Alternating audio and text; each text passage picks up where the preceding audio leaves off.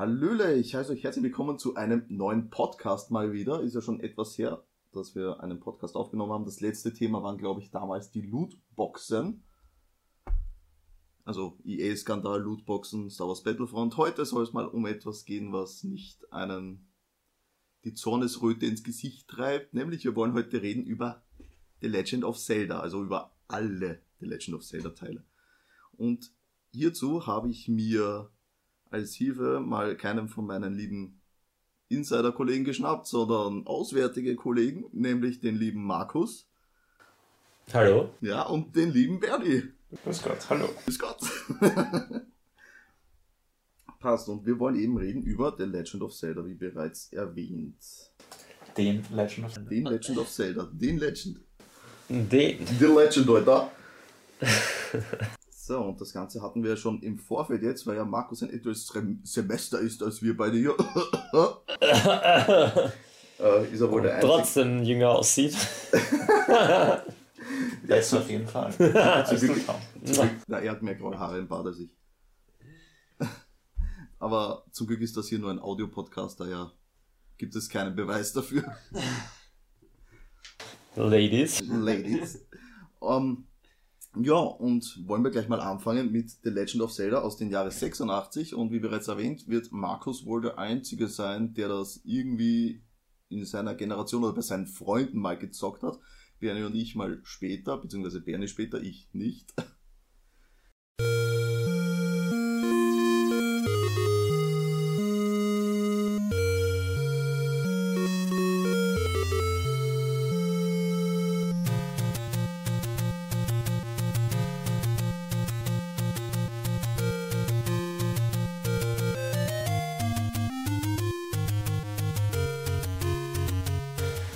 Ja, so ist es in der Tat. Ähm, ich meine, ich hatte Zelda 1 nicht selber, aber ich hatte damals 1986, 87 erstmals ein NES bekommen, so im Alter von 6, 7 Jahren.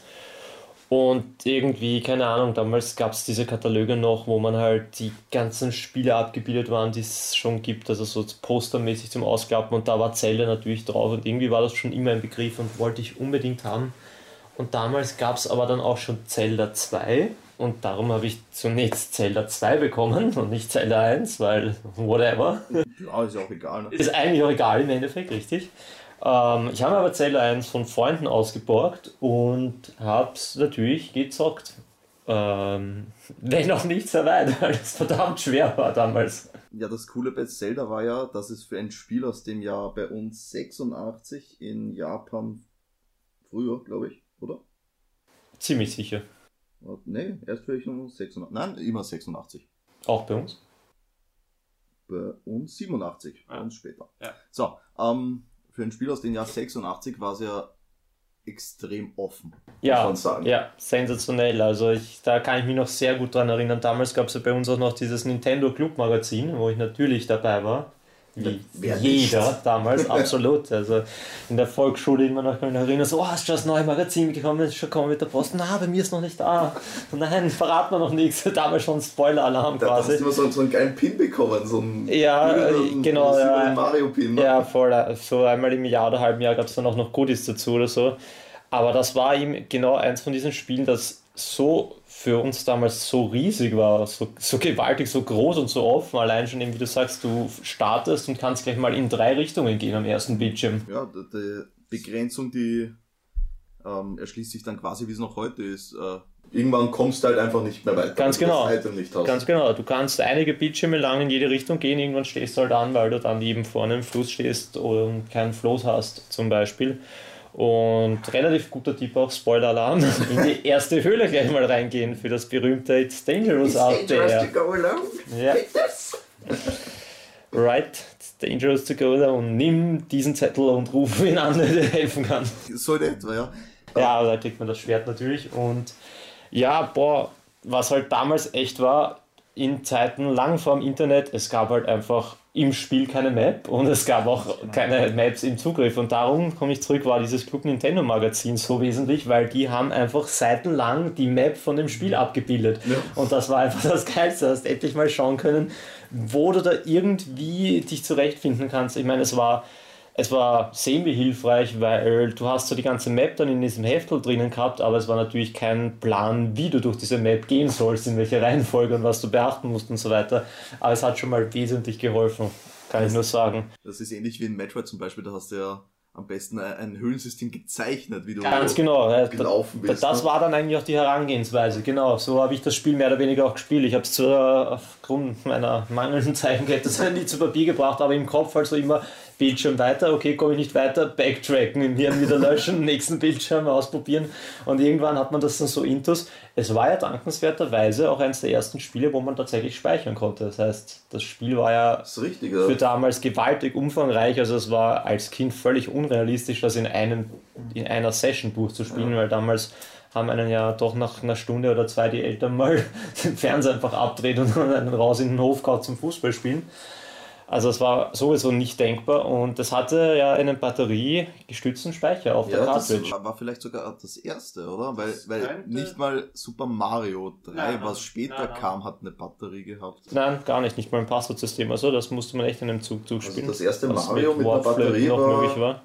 Auf dem Super Mario World. Ja, genau. ja, ja. Zelda könnte in der Tat wirklich das erste Spiel sein. Also in meiner Erinnerung ist auf jeden Fall das erste, mit dem ich Kontakt hatte. Und wahrscheinlich ist es sogar überhaupt das erste. Damals war es noch recht tricky.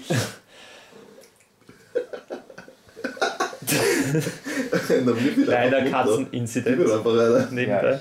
Dann krallt er sich fest. Nein. Oh, er hat dich doch nur lieb. Er hat, er hat dich doch nur lieb. Da, das, das, mit dem Speichern wollte ich noch sagen, war damals noch recht tricky. Da hast du nämlich nicht im Spiel direkt ausgelöst, sondern du musstest beim Abdrehen immer den Reset-Button gedrückt halten und dann den Power-Knopf betätigen. Nur so hast du gespeichert. Und wenn du das verbockt hast, dann war es im Arsch. war alles im Arsch. Oh ja. Besonders cool. Um, ähm, ich glaube, äh, The Legend of Zelda war auch eins von den ersten Spielen überhaupt, was so eine Art New Game Plus hatte. Richtig, ne? richtig, ja. Dass man übrigens direkt äh, auslösen konnte, wenn man als Name für seine Spielfigur Link eingegeben hat. Dann hat man direkt im New Game Plus gestartet. Hat man es auch standardmäßig eingegeben, weil ich glaube, heute steht es ja standardmäßig drinnen, wenn du den Namen eingibst, das, Link, oder? Das weiß ich jetzt ehrlich gesagt nicht. Das ist ein Easter Egg, das sie bis heute durchziehen. Wann immer man Zelda oder Link eingibt, hat man entweder ein Zusatzherz mehr oder ja. im Soundmenü eine andere Titelmelodie ja, spielen. Ja. Ah, cool, weil das wusste ich nicht. Das New Game Plus insofern gar nicht ohne war, weil es nicht einfach nur jetzt irgendwie schwerer war oder so, sondern wirklich dann auch die Dungeons plötzlich woanders waren und die ja, Items. Und überhaupt anders, weil zum Beispiel der letzte Dungeon, das, das habe ich mal wo gehört, ja. äh, da, da musstest du dann durch unsichtbare Wände durchgehen, also wo du halt da oh, musst du mal draufkommen, hingehen und dann nochmal andrücken. Ah, das ist wahrscheinlich einer der Punkte, der dieses Spiel besonders schmackhaft macht, weil Oh ja. Es wurde nie, heute ist man es bei Zelda gewöhnt, eine Wand mit Rissen, jeder weiß, man wirft eine Bombe. Ganz hin. genau. In diesem Spiel hattest Gab du keinerlei Texturen, ja. die irgendwie anders waren. Du wusstest ja. einfach, dort wirf ich eine Bombe hin, auf gut Glück und vielleicht öffnet sich ein Geheimweg. Ganz genau, Welt. ganz genau. Da, da war auch eben das Nintendo Group Magazin wieder recht hilfreich, weil sie teilweise von dieser Map dann einzelne Screens rausgepickt haben in Vergrößerung und dir dann gezeigt haben, okay, da kannst du jetzt eine Bombe hinwerfen und so weiter. Und es war wirklich krass krass notwendig. Also dieses Spiel hast du entweder hast du echt nur mit massiven Trial and Error durchspielen können oder indem du einfach dich damals auch in der Volksschule mit deinen Freunden ständig mhm. ausgetauscht hast. Du sagst, ey, ich habe da rausgefunden, wenn du dort eine Bombe hinlegst, nur so war das machbar. Und das war aber auch ein großer Reiz damals. Vor sozialen Netzwerken waren das richtig soziale Spiele. Die hast du einfach quasi gemeinsam durchgespielt, indem du dich ständig Infos ausgetauscht hast. Es gab es auch gar nicht, glaube ich, äh, mit der veränderten, äh, mit den Soundfeedback, ne? wenn du gegen die Wand, also ich glaube das erste Mal ja. in Ocarina of Time, oder? Mit gegen die Wand schlagen, dann hört sich sie anders an, dann kannst du sie sprengen. Ging das nicht schon bei A Link to the Past, wenn du mit dem Schwert gegen die Wand hältst? Ich bin mir jetzt nicht sicher, muss ich sagen. Aber da gab es sowieso Risse in der Wand. Ja. Bei Link to the Past. Ja, nein, dort gab es auch das nicht.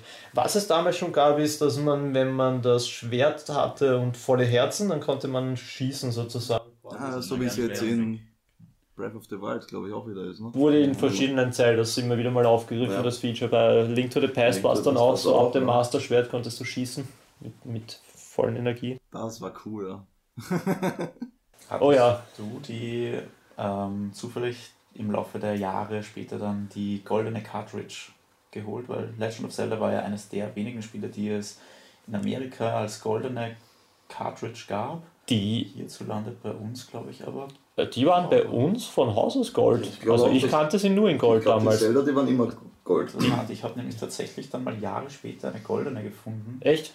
Und hatte aber zu dem Zeitpunkt eine graue zu Hause. Okay. Also, vielleicht also ich kannte sie als Kind tatsächlich nur äh, am NES nur in Gold. Also sowohl das, das ausgepackte Zelda 1 war eine Gold Cartridge und das Zelda 2, das ich selber hatte, war auch eine Gold Cartridge. Hm. Definitiv. Interessant, also das weiß da, ich jetzt gar nicht. Also ich kenne es auch nur in Gold. Da war, da war in der Verpackung auch, bei beiden war jeweils in der Verpackung ein Stück halt ausgeschnitten. Da konntest du schon von außen durchsehen, ja. dass es eine Gold vom, Cartridge vom Emblem, ist. Ne? Ja, genau, bei Zelda, ja, ich weiß gar nicht, ob das beim 1 oder beim 2, aber beim vom, vom Emblem was ausgeschnitten ja. war, genau. Ja. Das war cool. Ja, ja, echt nice. Ja. Aber wo das waren noch die schönen kleinen Boxen. Ja.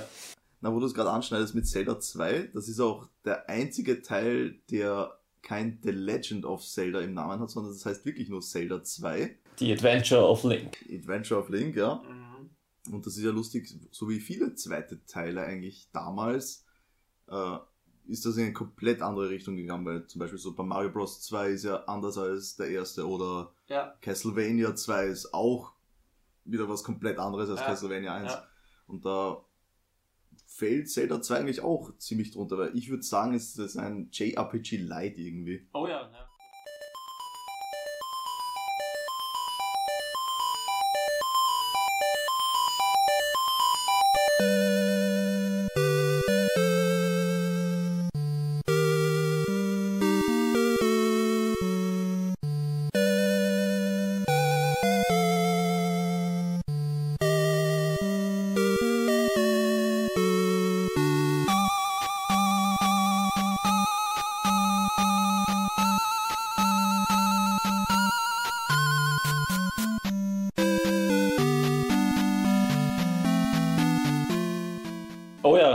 Das trifft es nicht schlecht. Ja. Da haben sie tatsächlich versucht, so auf die Art RPG-mäßig das Spiel aufzuziehen, im Sinne von, du hattest eine, eine Overworld, quasi eine Karte, auf der du in Miniaturformat herumlaufst und wo, du auch, wo auch die Gegner dann erscheinen im Miniaturformat und wo du dann halt wirklich, wenn du den Gegner auf der Karte berührst, dann gibt es den Encounter quasi und dann switcht das Spiel in die Action-Perspektive, was dann ein Side-Scrolling Jump'n'Run im Prinzip war, wo du dann halt, wo du dann halt gegen diese Gegner kämpfst und dann tatsächlich auch Erfahrungspunkte sammelst und dich aufleveln kannst dadurch. Also es war wirklich JRPG Light trifft das ziemlich gut. Ja. Du konntest dich in Stärke, in Lebensenergie und in äh, Magie, also in, in, in, in, also in Stärke, in Widerstandskraft und in Magieverbrauch quasi konntest du dich aufleveln oder Magiestärke. Nein, Magieverbrauch. Das muss auch damals äh, ziemlich irritierend gewesen sein für die Kids, die den ersten Teil gespielt haben. Sich dachten, ja, yeah, Zelda 2 geht's weiter, weil es ist ein, nur ein knappes Jahr nach dem ersten ja. Teil überhaupt rausgekommen, also ziemlich schnell. Ja. Ähm, ja. Was man aber auch sagen muss, dass ähm, die Vorstellung von der Größe der Welt dann eine komplett andere ist, weil zum Beispiel das, wo das erste The Legend of Zelda spielt, ist eigentlich nur ein kleiner Teil auf der Oberweltkarte von Zelda 2. Also das ist wirklich nur irgendwo in der Ecke ist dieser Teil von Zelda 1 äh, und äh, ja. der Rest ist dann äh, Hyrule. Stimmt, wenn man das reinprojizieren würde, stimmt, ja. Wäre wär das so, ja. Tatsächlich, vieles von der Welt war ja im Prinzip, also von der Oberwelt war ja im Prinzip leer, weil es im Sinne, also nicht leer, aber war, hat so keine Action geführt ja. oder so, also war wirklich nur herum, ein grüner, herumgehen, halt. ja genau, war wirklich nur halt zum Herumgehen, während halt in Zelda 1 wirklich jeder Screen Action hatte. Ähm, aber wenn man dann, wenn man sich das, wenn man es als Ganzes betrachtet, war die Welt wirklich riesig, ja, und es gab auch eben dann sehr viele tatsächliche äh, Action-Bereiche. Es war zum Beispiel in jeder Höhle, war dann, jede Höhle, in die man reingeht, war dann ein Side-Scrolling-Abschnitt, nebenbei absolut furchtbar, wirklich ein, ein Albtraumspiel für mich als Kind, ernsthaft.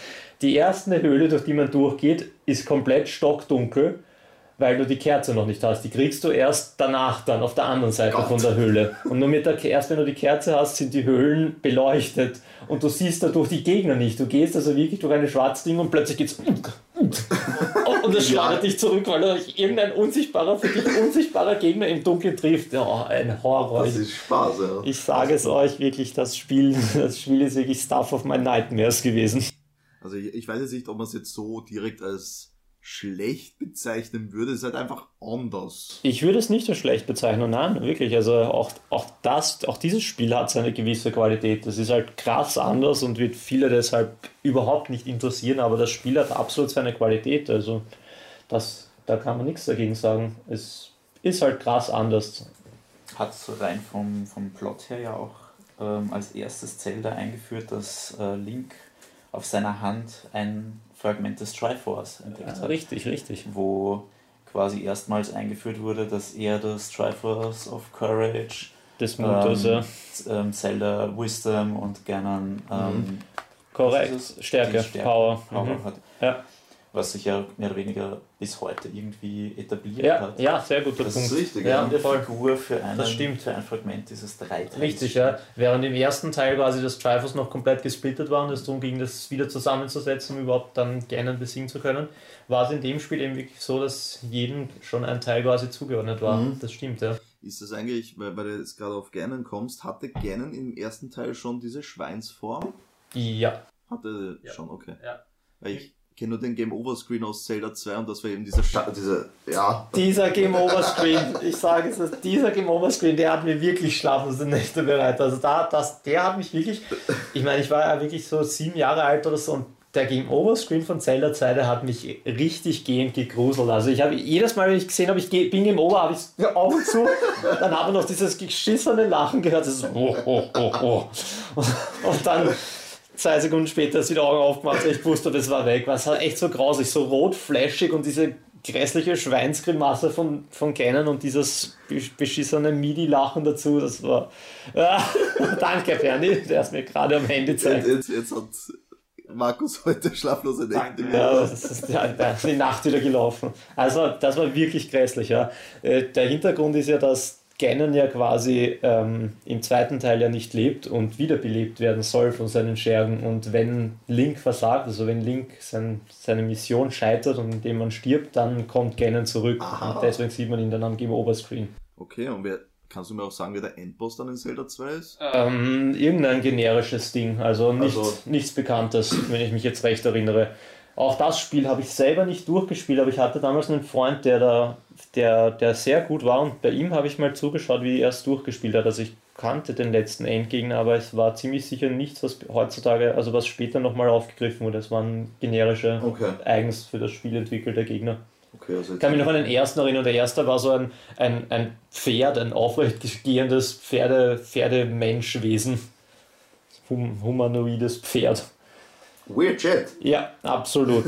so wie die ganzen Dungeons an sich, die waren ja auch, das war auch schrecklich. Die Dungeons waren wieder so dieses klassische, ich muss mir Stift und Papier holen und muss eine Map zeichnen, weil das Dungeons waren auch so in Screens unterteilt und jeder Screen hat im Prinzip gleich ausgeschaut. Einfach ein Gang mit Steinen oben, Steinen unten und du gehst weiter. Das, das war dann aber eigentlich fast schon wirklich mehr wie Metroid dann, ne? weil du hattest ja dann die, die, die 2D-seitliche genau. Perspektive, genau. ne? Ja. Die Dungeons waren so richtig Metroid-mäßig, ja, nur halt mit wirklich extrem wenigen Anhaltspunkten, weil jeder, jeder Screen gleich ausgeschaut hat und dann, dann haben sie auch noch, nicht nur das, dann haben sie auch noch Aufzüge eingeführt in den Dungeons, die waren dann auch noch mehrstöckig, dann bist du mit dem Aufzug runtergefahren, kommst in einen Screen, da geht's links, rechts weiter und kannst noch weiter runterfahren, kommst in den nächsten Screen, geht's links, rechts weiter und jeder von denen schaut komplett gleich aus.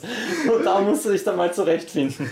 Ja, ja. Wahnsinn, es war echt Horror, Horror schwer ja. du vorhin gerade gemeint hast, ob Gernon damals äh, schon diese Schweineform hatte oder noch diese Schweineform hatte. Ich kann mich erinnern, das waren das war damals die schönste Zeit, als Nintendo noch Spieleanleitungen beigelegt hat bei seinen Games. Richtig. Und in diesen Anleitungen waren wunderschöne Artworks drinnen, mhm, ja. die ich liebend gerne nachgezeichnet habe. Und das war auch ein, ich meine, heute weiß man nicht, wer ist der letzte Endgegner, ist meistens geflasht von dieser Kreatur, die sich ja. vor aufbaut. Damals wusstest du, das ist ein kleines Stimmt. Schwein im wahrsten Sinne des Wortes, ja, ja. gegen den du dann im Endkampf antrittst.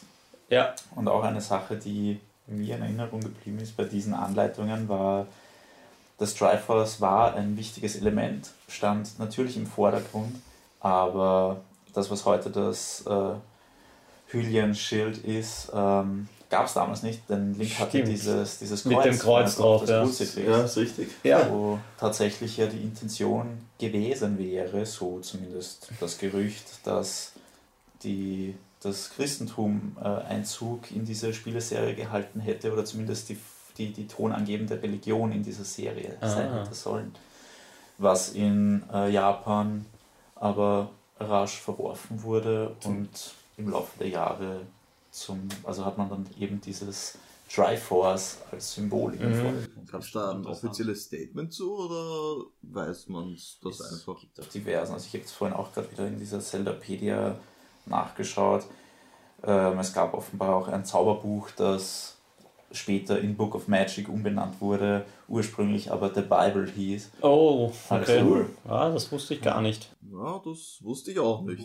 Da wieder was gelernt am Sonntag hier. Aber das mit den Zeichnungen ist ein guter Punkt. Das fand ich auch damals als Kind sehr schön. Diese, die Zeichnungen, die, die quasi die Story in den, in den Anleitungen erklärt haben. Das, Ja. So cool, so cool die Zeichnungen aber in den Heften waren, so räudig waren sie bei den NES-Spielen auf den Cover. Weil das war, hat meistens irgendein Artist gemacht, der nichts damit zu tun hat. Ja. Und keine, ich, Die erinnere mich, so auf real. ich, erinnere mich, ich erinnere mich an Mega Man 1, wo da das blaue Männchen stand mit der Knarre in der Hand. Alter. Das, das sind die besten. Naja, Mega Man Covers, legendär. Legendär. Mega Man 1 mit der Laserpistole. Ein, ein Typ einfach mit einem Anzug. Ja, Herrlich. Und Mega Man 2 auch ganz anders noch ausgesehen. oh ja. Das, man, das haben sie sicher, kurzer Exkurs, wenn wir schon da sind, das wisst ihr sicher auch alle, das haben sie sicher dann zum Spaß auch gemacht, wie sie Mega Man 9 und 10 auf der Wii rausgebracht haben, was ja erstmals wieder ein 8-Bit Mega Man war, haben sie auch zum Spaß, weil obwohl es ja ein rein digitales Spiel zum Download war, haben sie zum Spaß ein Cover Artwork released, wo sie es auch so räudig, irgendwie völlig unpassend dargestellt Genial. haben, wie früher eben. Genial, Top, ja. absolut herrlich. Spiele in den 80ern, das war super. Großartig, ja. bei Räudig und Verschwörungen und so weiter sind. Kurzer, kurzer Exkurs nochmal zurück zum ersten Legend of Zelda. Gab es diesen Swastika-Dungeon jetzt tatsächlich? Es gab, wenn man sich die Level-Maps angesehen hatte, ich glaube Level 3 hatte die Form eines Hakenkreuzes, was Ach zu so, einer ja. mega Kontroverse geführt Ach hat. so, Und ich richtig. glaube, in späteren Remakes und so weiter entfernt wurde oder eben in die entgegengesetzte Mhm, Richtung dargestellt wurde, dass man es nicht mehr mit dem Nationalsozialismus verbinden konnte. Ich kann mich erinnern, das gelesen zu haben, aber. Ist dir als Spieler natürlich nicht Nein. aufgefallen, Ja, weil das also Spiel nur wenn du, so wenn du es Ja, halt ja, weiter weg gesehen hast. Ne? als Spieler würde ich mich nicht direkt erinnern, zumal ich wahrscheinlich nicht mal in den dritten Dungeon geschafft habe. Beziehungsweise dort vielleicht die Map nicht unbedingt hatte, weil erst dann siehst du das Ja. komplett Layout. Ähm, ne, im dritten war ich schon. Ich glaube, das war das weiteste, was ich damals selber gespielt habe. Aber auch da habe ich Freunden zugeschaut, die es dann wesentlich weiter gespielt haben. Und die Welt war ja auch echt extrem cool damals. Es gab den Friedhof mit den Geistern und so weiter. Das war alles so simpel, wenn das heutzutage erscheint, wie das grafisch dargestellt war, war das wirklich, waren für uns als Kind, waren das wirklich gänzlich unterschiedliche Abschnitte dieser Welt, die komplett unterschiedliche Atmosphäre hatten und ausgestrahlt haben. Und das war mystisch, das war gruselig, das war spannend. Also das Ja, hat ist schon super. echt was gehabt. Also, was, ja. Aber halt erst in späteren Teilen. Weil jetzt kommen wir zu dem Teil, den wohl jeder von uns, glaube ich, fast am meisten mag. Nämlich Zelda 3. oh ja, ganz weit oben auf jeden Fall. Link to the Past. Also Ganz das weit oben dabei, sicher. Sicher eins der perfektesten Spiele, die es gibt. Also Ja. das macht wirklich alles richtig und ich glaube, das hat ja keine große Schwachstelle oder irgendwas.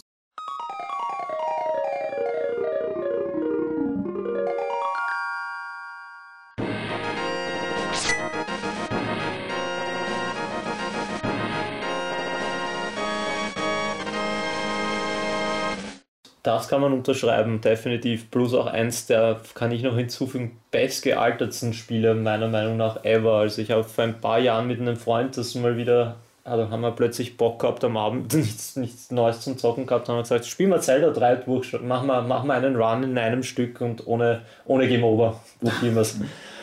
Und das Spiel spielt sich nach wie vor traumhaft. Also es gibt kaum Spiele, die so gut gealtert sind, die nach wie vor so Spaß machen und sich so gut anfühlen. Und es sieht auch noch immer gut aus. Also ich stehe Ja. auf diese Pixeloptik, aber Zelda 3, das war jetzt so richtig schön detailliert auch. Also Ja. du hast da Sachen erkennen können Ja. von den Charakteren, Eigenheiten. Also ich, ich mag es sowas. Richtig schön, richtig schön, ja. Super nice Grafik, 16-Bit, Farben und alles, die, die zur Verfügung standen, echt schön genutzt. Was ein Punkt ist, den Nintendo immer richtig gemacht hat, war natürlich die musikalische Untermalung. Die, Oh das ähm, originale Zelda-Theme gibt es seit dem ersten Teil, aber ich kann mich bis heute bei A Link to the Past an dieses Overworld-Theme erinnern, wo du Wer aus nicht? dem Haus rausgehst Ja. und es noch regnet und Oh ja, ähm, ja, herrlich. eine bleibende Erinnerung auch Herrlich, mit einer ja. schönen persönlichen Anekdote verbunden. Ähm, ich hatte zu dem Zeitpunkt damals tatsächlich noch kein Videospielsystem. Der Super Nintendo war damals mein erstes ähm, Gerät, das wir uns zu Hause hingestellt haben. Und da bin ich mit meinem Papa nach Wien gefahren. Wir haben uns in so einem Second-Hand-Shop, nein, gar nicht mal, wir haben uns tatsächlich beim Mediamarkt um 1200 Schilling damals einen Super Nintendo gekauft. Das war massig viel Geld. Und wir haben, ich habe diese Originalschachtel inklusive dem Pri- Price Tag noch zu Hause stehen, deswegen weiß ich das so genau. Und wie wir dann zu Hause diesen, dieses Ding angeschlossen haben auf unserem alten Röhrenbildschirm ähm, und Zelda eingelegt haben, war es einfach um uns beide geschehen. Papa hat damals schon äh, C64 und so weiter gespielt, der wusste, was ein Videospiel ist, aber für mich war das ein Einstieg in eine komplett neue Welt, wo es dann gleich mal eine, eine Woche lang Schulschwänzen bzw. äh, Krank. Krankenstand gab, nur um in diesen Spiel weiterzukommen. Das ist Ich fühle mich schwach. so schwach. Genial. Hat Muss zu Hause bleiben. Dun, dun, dun. weil du es vorher noch gesagt hast mit den äh, Schießen, wenn ähm, die Energie voll ist, das geht ja erst, wenn man das Master Sword hat und das fand Genau. ich besonders geil am die verlorenen Wälder in der linken Oh, oberen ja. Spielhälfte. Äh, So, so schön mit den Nebeleffekten, die so durchziehen. geil. Da hat echt, da hat er einfach die Super NES-Technik hat da echt Ja. einen, einen großen, großen Sprung einfach ja, gemacht im die. Verdoppelung, die Verdoppelung der Bits. Wobei ich sagen muss, also so von den Mode 7 Effekten gab es gar nicht so viele eigentlich in Zelda 3. Die waren sie ziemlich sparsam. Ja, das ist richtig. Ich könnte mich an kaum welche erinnern. ne? Ja. Ich weiß noch, super geil war, wenn du das Spiel einschaltest und die Triforce Mhm. in Pseudo-Polygon-Grafik in 3D sich so zusammensetzt. Allein das war schon echt geil flashig. Da hast du schon das komplett andere Technik, Technologie-Level, auf dem du jetzt auf der Konsole plötzlich bist, Oh ja, instant cool. gemerkt. Ja. Und auch wahrscheinlich Echt nice. das erste Mal, also man für mich damals logischerweise das erste Mal, aber auch im Nachhinein betrachtet, habe ich mich bis auf ähm, Ocarina of Time zu keinem einzigen Zeitpunkt in der Zelda-Historie jemals so realistisch auf dieses Podest, wo das Master Sword drinnen steckt, hinversetzt Ja, gefühlt. ja. konnte richtig fühlen, wie ich dieses Ding aus dem Stein Oh ziehe. ja. Wie war Das war so genial. Dann, dann, dann sind die ganzen Wenn die drei- Tiere da. Ne? wenn die drei Amulette auseinander schweben und die Energie konzentrieren und dann Genial. Und, und noch immer die gleichen Jingles, ne? Also Und nach wie vor. auch Seit das also 30 Jahren ja, mittlerweile. legendär gut das ist das ist so eine das, das sind einfach das sind Kompositionsqualitäten die sind kaum die sind unparalleled so ziemlich das ist so wie im, im Filmbusiness an John Williams oder sowas die ein, ein zeitloses Star Wars Theme entwickelt hat genauso ist das da diese Themes diese Soundeffekte Hat einer von euch mal in den geheimen Raum geschafft, den es da von diesem Preisausschreiben gab? Kennt das? Das sagt mir was, aber In Zelda reingeschaut 3. habe ich nicht. Da gibt es einen geheimen Raum, da musst du irgendeine Bedingung erfüllen. Ich glaube, in einer bestimmten Zeit zum ersten Dungeon kommen, dann kannst du durch eine, dich durch eine Wand bomben und dann bist du in einem Raum, der ist voller Rubies und da drin steht ein Schild, hallo, ich bin Chris Houlihan und das ist mein Raum, ne? Oh. Ja. Das war irgendein Preisausschreiben. Ne? Ah. Gehört, Ah, okay. gehört, ja, aber und der wurde dann da drin gefeatured Ja. ah, cool na selber nicht geschafft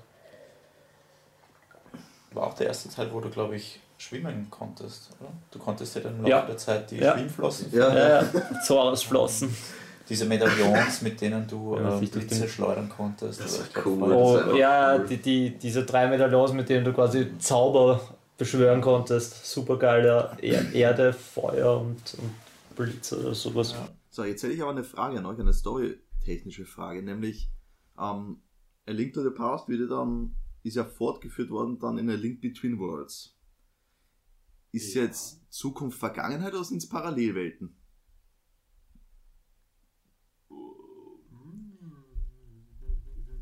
Weil A Link to the Past heißt ja eigentlich, das ist eine Zeitreise-Thematik eher, hätte ich jetzt gesagt. Achso, Ja, das auf jeden Fall, aber die naja, also du meinst, ob in A Schatten- Link to the Past. Nein, das, das sind Parallelwelten. Das A Link to the Past versteht sich eher so, dass es dass, äh, dass die Vergangenheit der Zelda-Serie quasi ist und dass dieses Spiel quasi Ah, eine Verknüpfung, einen Link zu dieser Vergangenheit herstellt. Ich hätte den Link to the Past, also Spiel rein von A Link to the Past im Spiel gesprochen, äh, war es natürlich das Element, dass man in diese Schattenwelt eintauchen konnte und sich dort eben in eine Zeit zurückversetzen konnte, wo gewisse Dungeons, Tempel und so weiter einfach noch nicht da waren.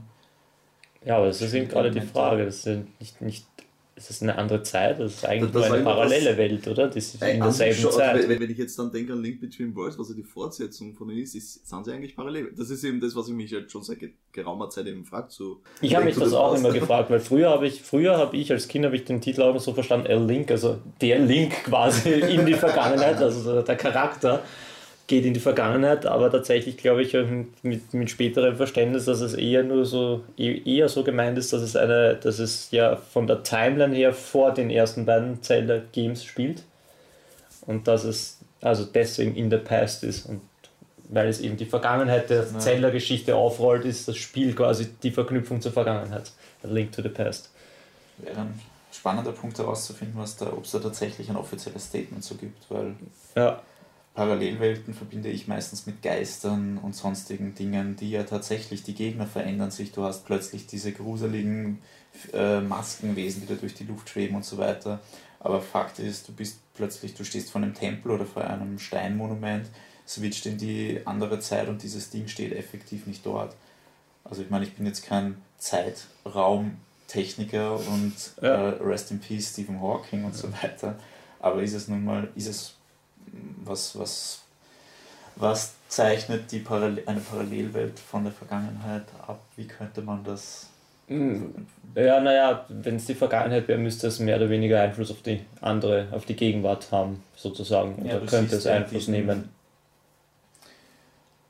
spannend, weil zum Beispiel mh, gewährst du dir Zugang zu, zu Tempeln, die dann dort nicht mehr stehen, dafür ist ein Krater im Boden. Also eigentlich wäre es ja blöd gesagt ein Zukunftsszenario. Wenn ich in der Gegenwart einen Tempel stehen habe, der in ja. dieser, Ja, ja, ja. Das ist. in dieser Welt. dann das dachte ich auch immer, dass die. Schattenwelt dann quasi die Zukunft ist und die, wo du herkommst, ist diese, diese Verbindung in die Vergangenheit. Das, das war eben meine, mein, mein Rückschluss. Ja, ich, wie gesagt, ich persönlich glaube es eher nicht. Ich, ich habe es immer, also ich habe es witzigerweise beim Spielen schon damals auch als wirklich parallele Welten verstanden, aber wo ich den Titel eher mit, mit Link geht in die Vergangenheit assoziiert hat, habe ich es im Spiel schon immer als parallel betrachtet, also gleiche Zeit, genau, aber das einfach durch parallele von Welten. Schattenwelt dann. dann Genau, von. Schattenwelt. Und ich würde es auch nach wie vor so sehen, vor allem ist ja, dass die, die Thematik mit der Schattenwelt, die ist ja eigentlich nicht nur in dem Spiel aufgegriffen, die wird ja auch in späteren Zeldas immer wieder mal so in, in anderer Form oder manchmal sogar gleich im Wortlautform thematisiert, dass Ganon eben weggesperrt ist, dass das Unheil quasi weggesperrt ist in eine andere Welt, in eine andere Dimension sozusagen und es immer irgendein Siegel gibt, was, ihn, was verhindert, dass er dort zurückkommen kann und dieses Siegel wird dann natürlich gebrochen durch irgendwelche Natürlich. Geschehnisse in der Welt und dann kommt er wieder zurück und so weiter. Was, was war's bei A Link to the Past? Der, der Zauberer, wie heißt er? Agamim. Agamim.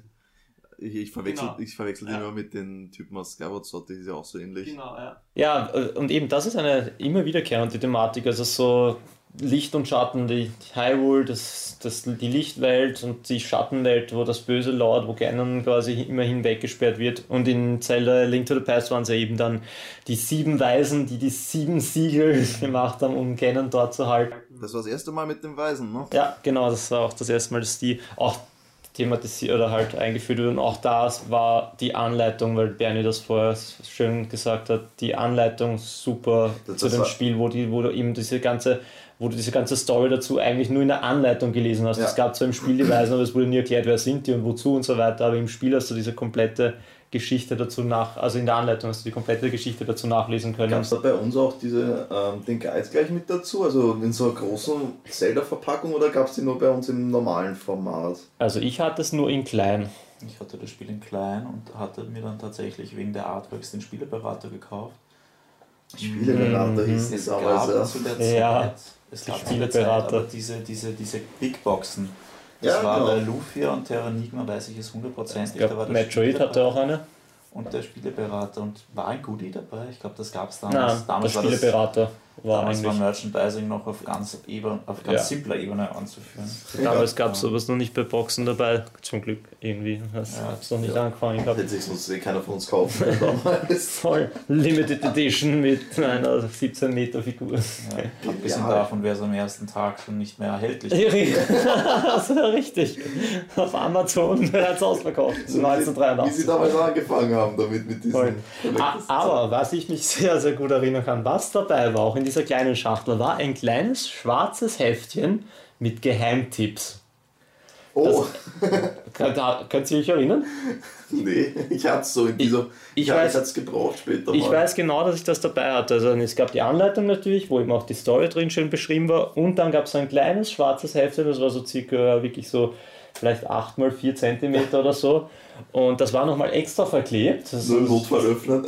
so auf die Art, ja, dass du dich nicht einfach, dass du nicht aus, aus Willkür also einfach gleich mal liest oder auch dich spoilerst quasi auf die Art. Und da standen halt angeblich Geheimnisse drinnen oder halt Hilfestellungen, die dir, die dich im Spiel, die dem Spiel helfen können. Ich weiß auch genauso, ich bin einige Male gehangen im Spiel, aber ich war mir zu stolz, dieses Ding aufzureißen, nachzumachen. Also das habe ich gemacht, das Kind. Ich habe es versucht, so zwischen die Finger zu nehmen, so aufzudrücken, ohne den Stick runterzunehmen, so gegen das Licht zu halten und schauen, ob ich irgendwas lesen kann, ohne dass ich es aufmache, Damit sodass ich, dass ich immer sagen kann, ich habe das nie verwendet. Ganz genau. Verdammt, jetzt ist dieses Geheimnis auch raus. Ist egal, das weiß eh schon keiner mehr. Und was ich mich erinnern kann, was ich da drinnen gelesen habe, oder das war, glaube ich, das Einzige, was ich mit dieser Art von Technik lesen konnte, da drin war irgendwas mit der großen Bombe. Da stand irgendwas, es gab ja diese große Bombe relativ spät im Spiel dann, die man braucht, um in den, äh, ja, um in den zum Endgegner dann auch, nein, um, um, um, Oh, um oben den Tempel zu sprengen, ne? Das Dach vom Ah, Tempel, du bin ich mir reinspringen kannst, oder? Ich glaube, das geht. Ich glaube, da wirst du gedroppt durch den Vogel oder sowas, oder? Ist das nicht so? Aber du kannst unten auf jeden Fall irgendwas mit der großen Bombe sprengen, wo du noch ein Schwert kriegst, wo du das vierte Schwert dann kriegst oder so. Ja, überfragst du mich jetzt. Ich, ich glaube, ja. Ich glaube, es- gab am, am Fuß von der Pyramide gab es eine Stelle, das konntest du mit der großen Bombe sprengen und dann dort hast du das vierte Schwert dann bekommen, wenn mich nicht alles täuscht. Also das beste Schwert, das, das, das gelbe war das damals. Das Gelbe. Ja. Das dritte war das gehärtete Masterschwert, wenn es der Schmied geschmiedet hat, das war dieses rötliche. Hm? Und dann, witzigerweise, ich wusste, ich habe es das erste Mal mit diesem Schwert durchgespielt, weil ich gar nicht wusste, dass es noch ein viertes gab. Das habe ich dann auch erst später rausgefunden von irgendeinem Freund oder so. Aber ich bin mir jetzt nicht sicher, ob man es oben nicht auch gebraucht hat, immer an der Spitze der Pyramide, um, um zum Endgegner überhaupt reinzukommen. Ich weiß es nicht. Auf jeden Fall, es stand in diesem Ding irgendwas mit der großen Bombe drinnen. Dass man die für irgendwas verwenden kann. Eben. Vielleicht war es eh das mit dem Fuß der Pyramide oder so, für das vierte Schwert. Kann, kann leicht sein, ja. War auf jeden Fall witzig, ja, dass sie damals sowas dazugegeben haben. Der große Widersacher ähm, Aganim, der ja tatsächlich nur versuchen möchte, ähm, Ganon wieder zu beleben, wobei es auch Fans gibt, die meinen, er ist eigentlich nur ein, Alt, ein alter Ego, also dass man im Endeffekt eh die ganze Zeit gegen Ganon gespielt hat. Mm, Da gibt es auch die, diese eingeschworene Fanbase im Internet, die behauptet, dass Aganim und Giarim aus dem späteren Skyward Sword. Das, ähm, irgendwie verwandt sind, weil äh, Mhm. blasse Haut, dieses rote Cape, unabhängig von ihrer Körperstatur, der eine war verhältnismäßig dicklich, der andere war dieser dünne Typ und konnte ihre schnelle Bewegungen machen. der Giarim, da war ja eigentlich Ganons Schwert, ne? Ja. Beziehungsweise damals hieß er ja noch nicht Ganon, sondern es war halt die Verderbnis, ne? Aber da, dazu kommen wir dann, wenn es soweit ist. Hab, hab's nebenbei schnell gegoogelt, es war, war so, wie ich gesagt habe. Man hat mit der Superbombe das goldene Schwert, also das vierte, das beste Schwert bekommen, wenn man da am Fuß der Pyramide das gemacht hat. Und die Silberpfeile konnte man so auch bekommen, aber es war nicht für das, um oben reinzukommen. Okay. Da, wie gesagt, wenn ich mich richtig erinnere, wird man da von oben von einem Vogel oder sowas Ja. reingedroppt. Und dadurch Ja, da entsteht das Loch. Vogel. Okay, so, 93 hatten wir dann den ersten Exkurs weg von Hyrule äh, auf dem Gameboy mit Link's Awakening. Sehr schön, Link's Awakening. Das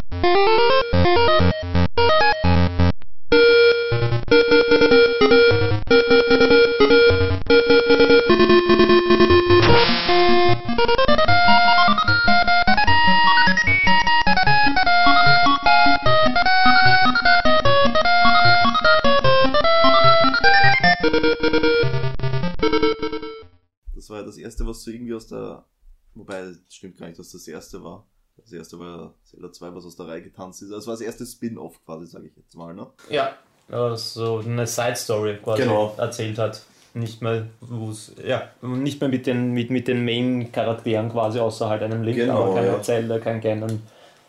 Du hattest einen schiffsbrüchigen Link, der auf der Insel Kokolit, ja, gestrandet richtig. ist, wo man auf herkömmlichem Wege nicht mehr weg konnte, weil das Ganze war nur der Traum des Windfischs, glaube ich, ne? Spoiler-Alarm, das ist, das ist die große Auflösung des Spiels. Nein, das stimmt nicht, weil das wird da gleich erzählt von Nein, das wird die ganze- Maron. Ja, das wird die ganze Zeit vermutet. Es, es gibt in, im, quer durch das Spiel gibt es immer wieder Andeutungen, wo Leute meinen, ob das Ganze vielleicht nicht nur der Traum des Windfischs ist. Ja? Aber es wird einem gesagt, man muss den Windfisch erwecken, Ach so, wenn man wieder das, nach Hause ja. will. Ja. Und am Schluss erwacht Link dann tatsächlich am Strand und das scheint so, als wäre alles nur ein Traum gewesen. Ja?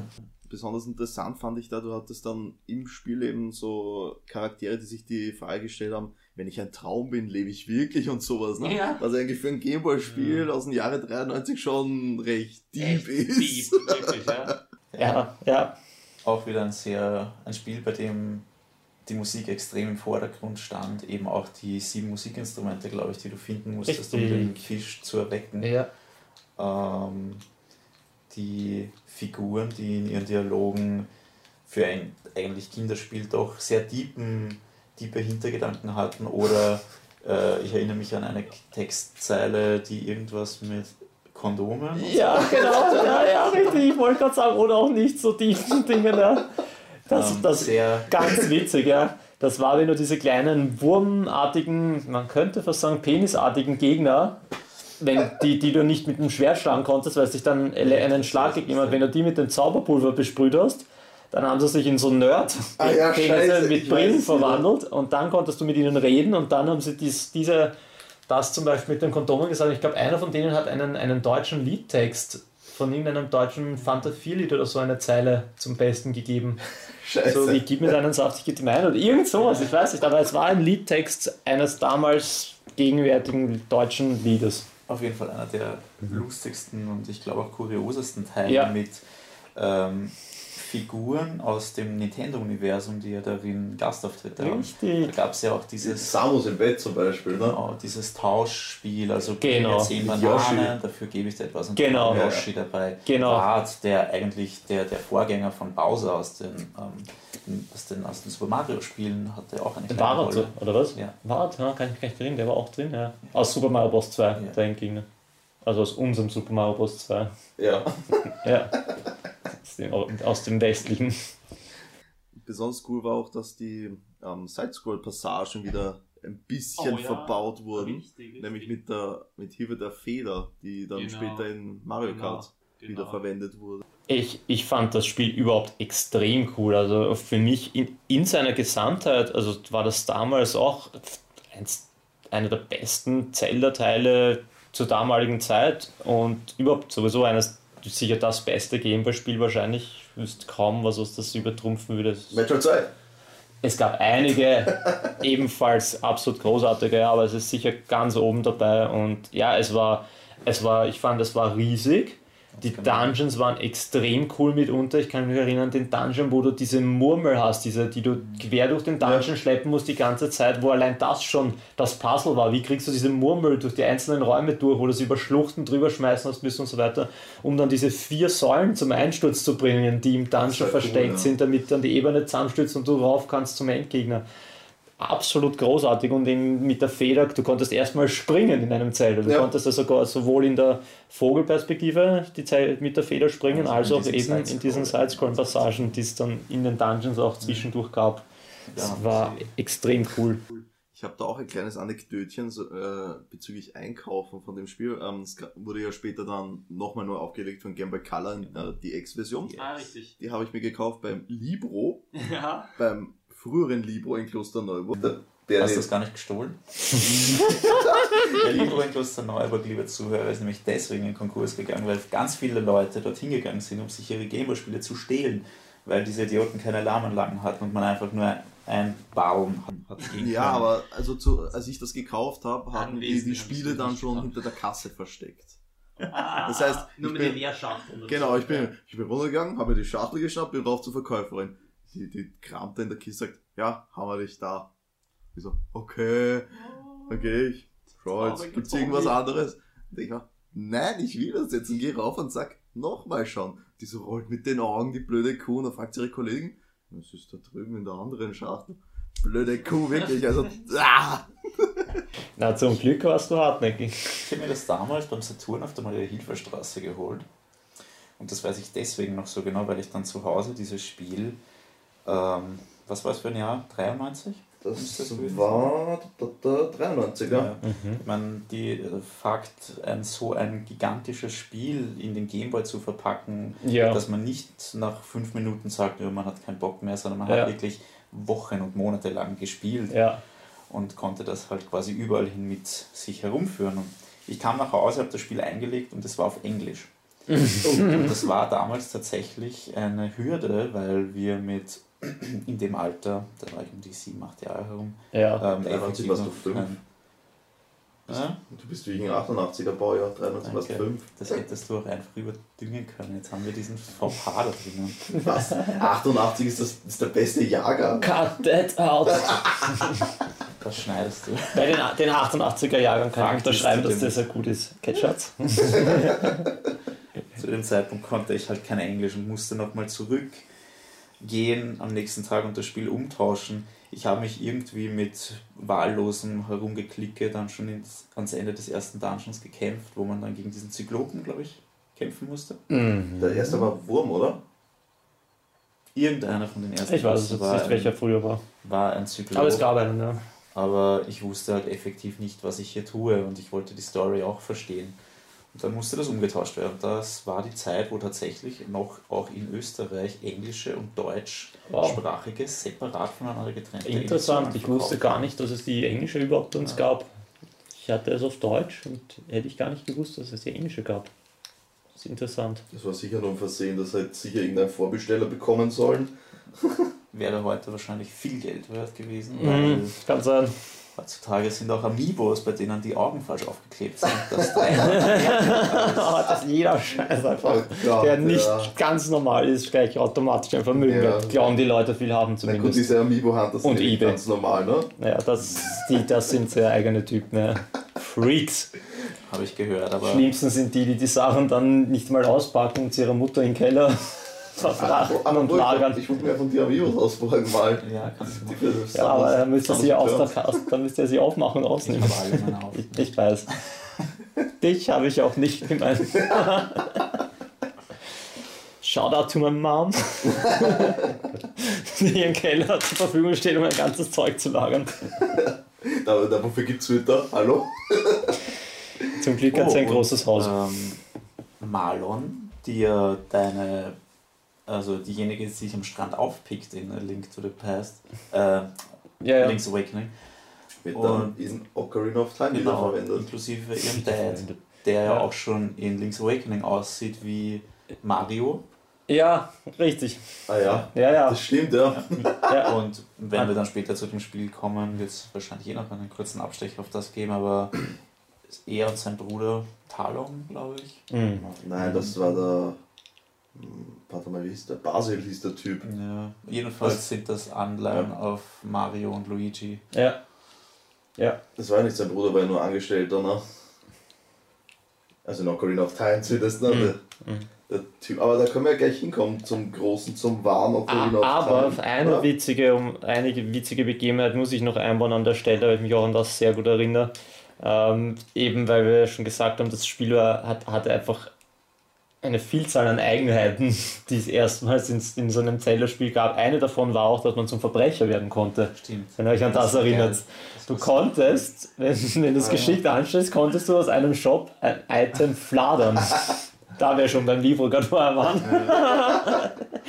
Und das war extrem arg. Ich habe das damals gelesen, glaube ich, und da musste ich es natürlich unbedingt ausprobieren. Und das geht ihm tatsächlich. Man muss den irgendwie in ein Gespräch verwickeln und dann dreht er sich, glaube ich, kurz weg oder so. Wenn man dann schnell genug es macht, kann man das Item nehmen und damit runterrennen und aus der Tür raus, bevor er sich wieder umdreht. Und wenn du dann aber den Fehler machst, wieder zurückzugehen, regt er sich dezent darüber auf und killt dich instant mit einem Blitz. Genau. Der, wo er einfach komplette Lebensenergie da weg, richtig, der rattern die Herzen runter, bis du hinig bist. Und du bist ab, ab dann, Moment genau. Thief gebrannt. Richtig, ab ja. dann spricht dich jeder im Spiel nur mit Dieb an. Aber so ganz normal so, hallo Dieb, wie geht's dir? So, ja. ja Dieb, hast du schon gehört? Es soll da ein Ei geben mit einem Fisch drinnen oder so. Es wäre sogar egal, ob super. du in diesem Shop, du dürftest ab diesem Zeitpunkt, sobald du diesen Diebestrick gemacht hast, eigentlich keinen Shop mehr betreten. Ah ja, stimmt. Du darfst in gar keinen mehr reingehen, richtig, weil, weil sie sich dort instant killen. Ja. Und du kannst aus dieser Szene dann auch nicht flüchten. Das ist eine Cutscene quasi. Sobald du reingehst, gehst, du, gehst du drauf. Krass. Das ist lustig, das kannte ich auch nicht. Ja, super witzig. Also allein Shoutout zu Nintendo, dass sie das auch wirklich vorgesehen haben, dass das quasi kein, kein Hack war, sondern dass das Spiel das wirklich vorgesehen hatte und entsprechend dann auch reagiert darauf. Sau gut einfach. Ja. Wirklich witzig. Da, eben, dass man auch bis ans Ende des Spiels mit diesem Namen aufgegriffen ja, wird. Dass das dann durchgezogen wird bis ja, zum Ende. Ja. Das ist äh, so, so, wie wir schon gesagt haben, es gab ein paar philosophische, durchaus philosophische Sätze, an dem dass es, und das war quasi noch eine moralische Komponente, die sie da quasi mit reingenommen haben, sodass sie diese Möglichkeit geben, unmoralisch zu handeln und du trägst dann aber auch quasi die Konsequenz bis zum Ende des Spiels. Also echt cool. Das soll es mit dem ersten Teil unseres Zelda-Podcasts gewesen sein. Nächste Woche geht es dann weiter mit den N64-Teilen, beziehungsweise dem Wii-Teil. Im Namen von Bernie und Markus bedanke ich mich auch bei euch fürs Zuhören und wir hören uns nächste Woche wieder.